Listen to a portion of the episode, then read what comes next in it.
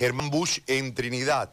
Doctor, le agradezco por eh, esta deferencia de conversar con nosotros y le pregunto sobre eh, esta situación, ¿qué es lo que sucede con los respiradores en ese hospital?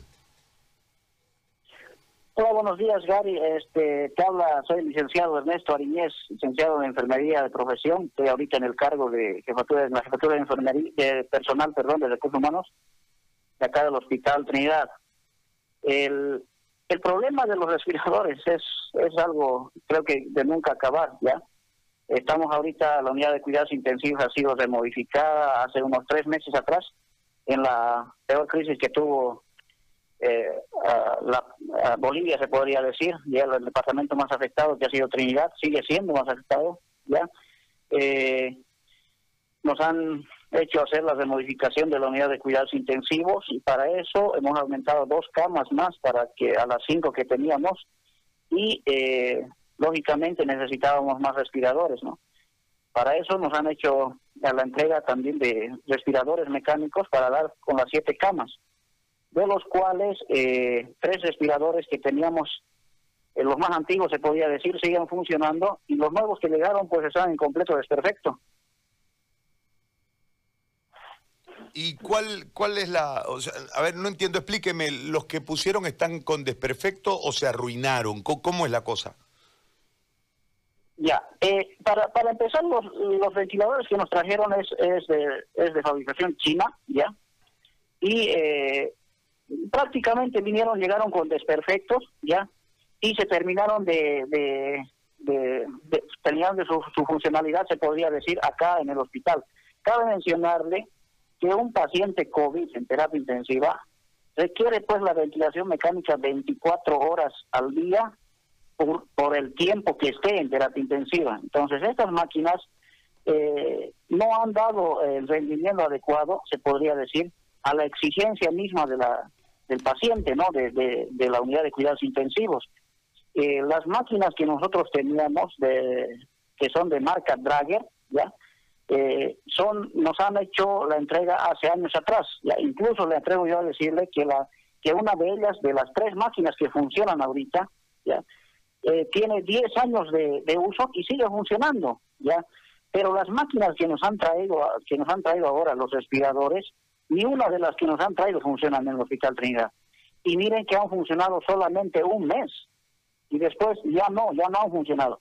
Ahorita si llega un paciente a la unidad de cuidados intensivos o al Hospital Trinidad, necesita ventilación mecánica, nosotros, el, plantel médico, eh, eh, está en la penosa necesidad de decirle que busque otro hospital que no hay aquí en el Beni, ya, que reúna las condiciones que hoy por hoy está ofreciendo el Hospital Trinidad.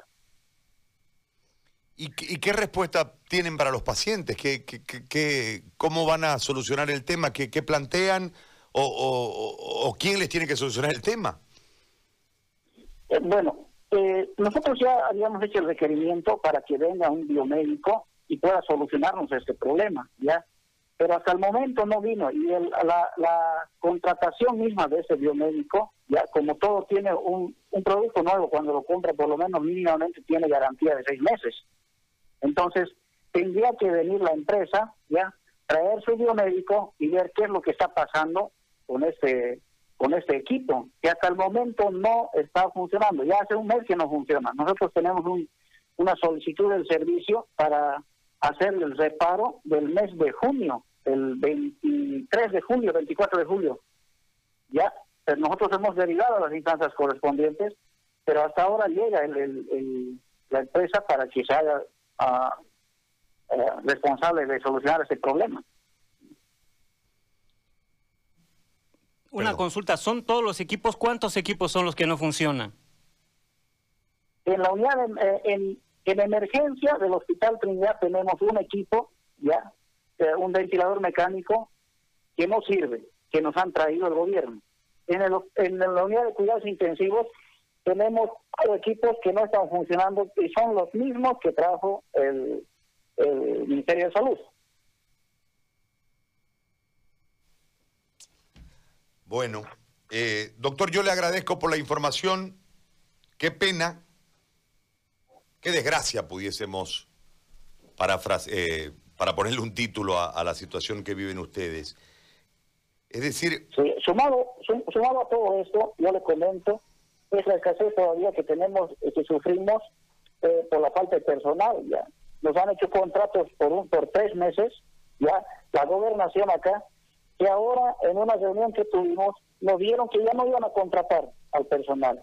Imagínense, el 60% del personal que ha estado firme en esta lucha de la pandemia contra la enfermedad, nosotros tenemos que decirle, este, ya no hay contratos, ¿no?